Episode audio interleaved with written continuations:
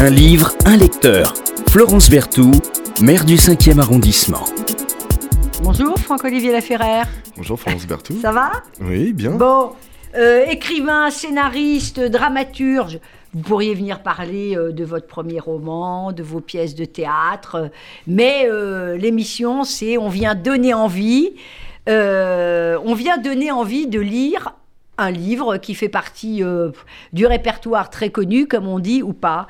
Et grâce à vous, je suis euh, très contente parce que ça m'arrive euh, régulièrement euh, de découvrir, grâce à mes invités, des petits bijoux. Et euh, Guillermo Rosales, mon ange, j'en avais jamais entendu parler. Mais euh, dites donc, on n'en sort pas euh, indemne. Édition Babel, excellente maison d'édition, je vous Oui, dis, avec des très bonnes traductions, traduction de l'espagnol. Euh, je ne connais pas Liliane Asson, mais en tout cas, ça doit être une très bonne traductrice.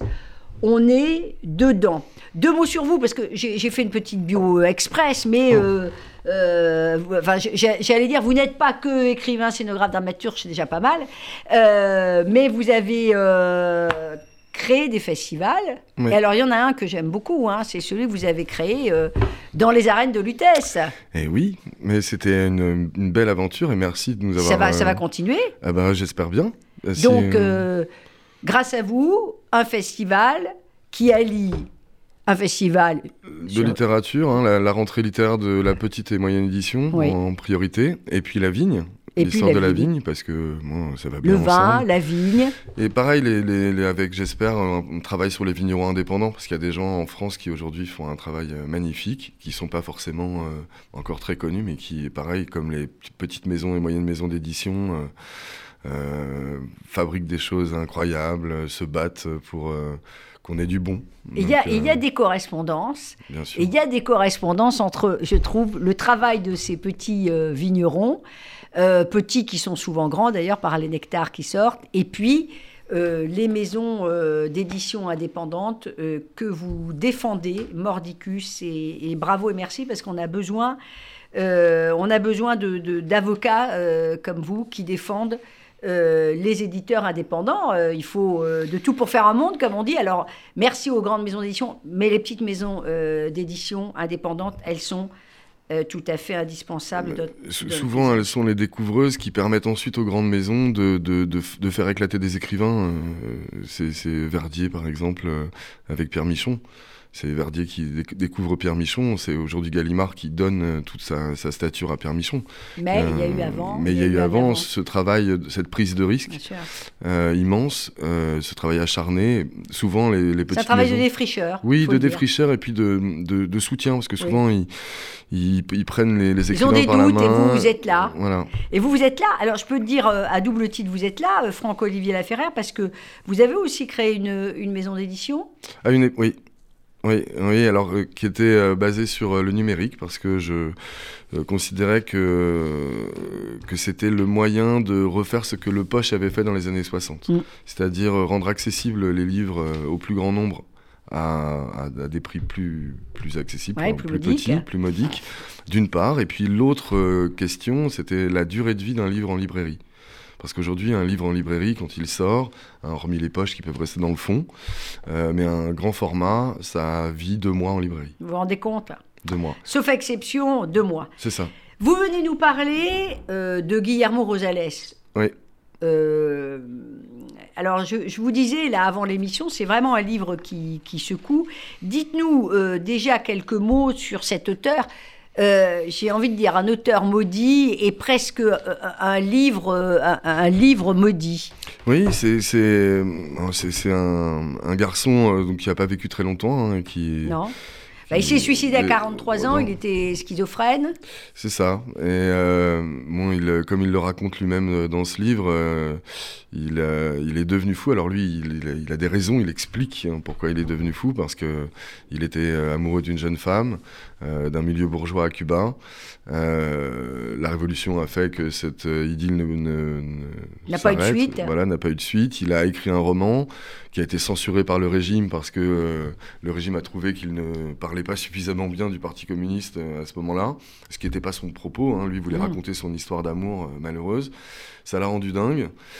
Il a erré dans la, dans, à la Havane pendant 20 ans après ça, et jusqu'à un moment donné où il a euh, espéré, comme tant d'autres, que peut-être partir à Miami, euh, traverser. Voilà. Et que peut-être les États-Unis allaient être euh, une sorte de paradis, mais euh, il fuit un enfer et il retrouve euh, une autre forme d'enfer. et cet enfer, c'est c'est euh, les, les, fameux boarding homes. On va y, y revenir parce mm. que c'est un des sujets, euh, évidemment, c'est le sujet de ce livre, euh, Mon ange, qui a d'ailleurs eu plusieurs titres. Ça s'est pas toujours appelé Mon Ange. Vous, vous, savez pourquoi ça s'appelle Mon Ange? C'est le choix en français. Parce que finalement, euh, je, je, pense que. Enfin, je, je, je, suis pas sûr de ce choix, hein, mais si j'avais dû choisir ce titre-là, euh, c'est parce que j'aurais eu, eu, envie de, de, donner de la place à l'histoire d'amour qui, qui naît au milieu de. De, de, cet enfer. Voilà, au milieu d'un endroit où on n'imagine pas euh, qu'une histoire d'amour euh, puisse, euh, puisse, puisse germer et puisse s'épanouir. le personnage principal du roman, qui est écrivain lui aussi, William Figras, c'est, on l'a bien compris, c'est Guillermo, c'est Guillermo Rosales, c'est l'auteur. Vous le disiez, il fuit le régime castriste. Euh, il arrive aux États-Unis.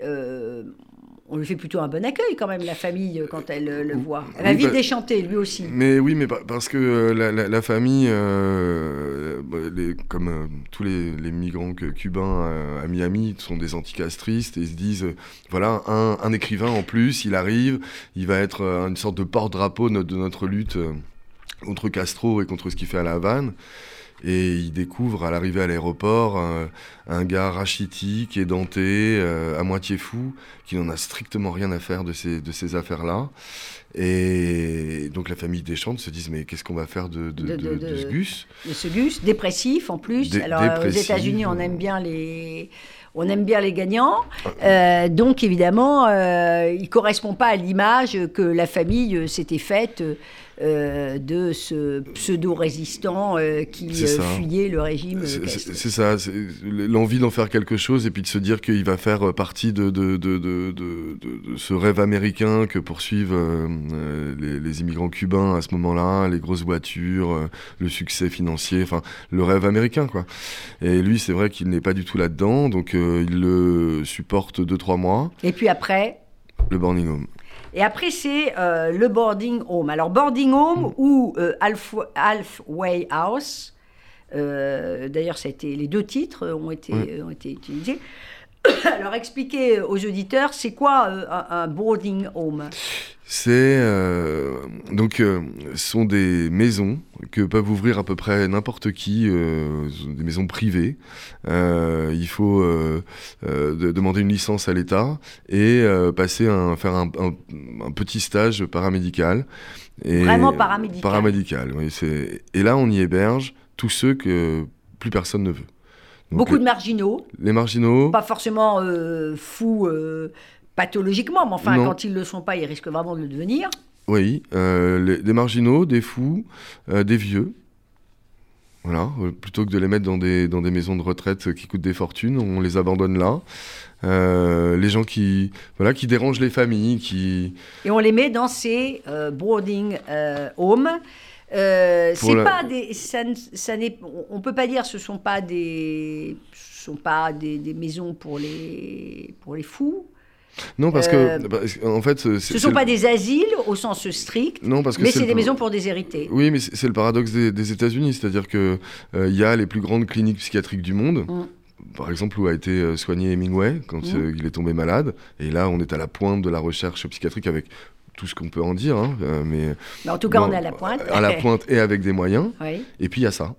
Et puis, il y a ça. Puisque là, c'est 300 dollars par mois. Euh, l'État donne 300 dollars.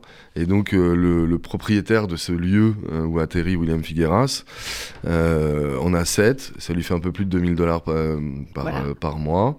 Et donc, avec ça ça, plus quelques subventions. On peut nourrir une petite famille ou vivre soi-même. Vraiment, je voudrais vous remercier, Franck-Olivier euh, Laferrière, de nous faire découvrir ce livre. Euh, on n'en ressort pas indemne. Je, je, vous disais que ça me fait vraiment penser à Voyage, euh, à Vol au-dessus d'un nid de coucou. Quand oui. je suis allée dans un cinéma d'arts et essais, j'étais très jeune à l'époque, euh, euh, voir euh, ce film, je dois dire que j'ai été totalement, totalement bouleversée. C'est, un film qui vous poursuit pendant des mois, des années, on s'en, on s'en souvient après. Mon ange. C'est un grand texte de Ken Kesey que oui. j'aurais pu choisir aussi. Que vous auriez pu choisir parce ouais. qu'il y a beaucoup de. Mais vraiment, lisez, lisez Mon ange. Bon, de préférence quand on n'est pas trop en déprime, on va le dire, parce que c'est quand même, c'est quand même un peu dur, mais vous allez nous lire tout à l'heure un passage. Je voulais juste me permettre de, de, de lire un très très court passage pour juste décrire ce que vous disiez finalement, c'est-à-dire cet univers où on rencontre on dirait des personnages un peu interlopes. Boarding home, boarding home. Depuis déjà trois ans, j'habite dans ce boarding home. Castagno, le vieillard centenaire qui sans cesse veut mourir, hurle et empeste l'urine. Comme avant. Ida, la grande dame déchue, rêve encore que ses enfants viendront un jour du Massachusetts pour la délivrer. Eddie, le fou calé en politique internationale reste suspendu aux journaux télévisés et réclame à corps et à cri une troisième guerre mondiale. Euh, Reyes, le vieux borgne, suppure toujours de son œil de verre. Arsenio continue de donner des ordres. Curbello mène toujours sa vie de bourgeois grâce à l'argent qu'il nous escorte. Boarding home, boarding home, et, ça continue. Ça vous donne une petite idée euh, de ce qu'on euh, rencontre dans ce, dans ce lieu. C'est ce qui est effrayant. On, lit ces descriptions, c'est vraiment effrayant et on, glisse avec lui et on le sent. Donc, les gens ne sont pas évidemment pour euh, gagner de l'argent. Curbello, qui est donc le propriétaire de, de ce lieu, euh, fait le strict minimum pour ses pensionnaires. Donc il met pas de papier hygiénique dans les toilettes. Donc chacun s'essuie comme il peut avec ce qu'il veut, avec ce qu'il peut ou avec ce qu'il veut, qu'ils qu mettent dans les toilettes. Donc ça déborde, ils sont bouchés. Le gars qui l'a pris, qui paye 3 francs 6 sous pour surveiller tout ce petit monde, est un repris de justice, alcoolique, qui joue euh, un jeu chinois en espérant faire fortune, Mais en même. Temps, je, je trouve qu'en même temps, il y a, comme dans Vol au-dessus d'un nid de coucou, euh, il y a des moments, la folie est telle qu'il y a des moments où, malgré soi, on rit, ah on, sourit, parce que, euh, c'est aussi ça, la force euh, d'un excellent, euh, excellent écrivain, avec une traduction au cordeau. Vous nous lisez pour qu'on voit le langage. Là, moi, j'ai lu quelque chose qui ne rendait pas compte de, l'écriture de, de, Rosales, magnifiquement traduit par Liliane Nasson. C'était pour plutôt pour qu'on découvre un peu cette galerie de portraits absolument invraisemblable. Oui, et puis, et puis là, je, comme, de la manière dont, dont, il se présente, alors je, ça va pas être dans l'ordre. Je. Allons-y. Voilà, mais c'est fait pour donner envie cette émission. Je m'appelle William Figueras. À 15 ans, j'avais lu le grand Proust, S, Joyce, Miller et Mann. Ils furent pour moi comme les saints pour un dévot chrétien. Il y a 20 ans, à Cuba, j'achevais un roman. C'était une histoire d'amour entre un communiste et une bourgeoise qui finissait par le suicide des deux héros. Ce roman ne fut jamais publié, le grand public ne connut jamais mon histoire d'amour. Les spécialistes littéraires du régime dirent que mon roman était morbide, pornographique et, en outre, irrévérencieux, car il traitait le Parti communiste avec dureté. Après quoi, je devins fou. Je commençais à voir des diables sur les murs, je me mis à entendre des injures et je cessais d'écrire. Ce qui émanait de moi, c'était de l'écume de chien enragé. Un jour, croyant qu'un changement de pays me délivrerait de la folie, je quittai Cuba et arrivai dans le grand pays américain. Les parents qui m'attendaient ici ne savaient rien de ma vie. Après 20 ans de séparation, ils ne me connaissaient plus. Ils s'attendaient à voir atterrir un futur triomphateur, un futur commerçant, un futur playboy, un futur père de famille qui aurait une future maison pleine d'enfants, qui irait à la plage le week-end, roulerait dans de belles voitures et porterait des vêtements haute couture de chez Jean-Marc ou de chez Pierre Cardin. Mais tout ce qui se présenta à l'aéroport le jour de mon arrivée, c'est un type devenu fou, presque édenté, maigre et craintif, qu'il fallut faire interner le jour même dans un service psychiatrique parce qu'il regarda tous les membres de la famille avec suspicion et, au lieu de les étreindre et de les embrasser, il les injuria. Certes, mais Rosales, euh, derrière cette folie, euh, c'est une folie aussi apparente, parce qu'il est parfaitement, euh, parfaitement conscient de ce qu'il est, de ce qu'il fait, de sa descente aux enchères, de, de sa descente, pardonnez-moi, aux enfers, et, aussi du regard qu'on porte sur lui. Il y a quand même une forme de, lucidité. Comment vous avez découvert Franck-Olivier Laferrère Comment vous avez découvert Guillermo Rosales Alors, je, ce, que, ce que je dis parfois, c'est il y a des livres qui nous découvrent plus qu'on ne les découvre. Et euh, je l'ai découvert un soir de novembre 2002 euh, euh, dans les allées de la Procure.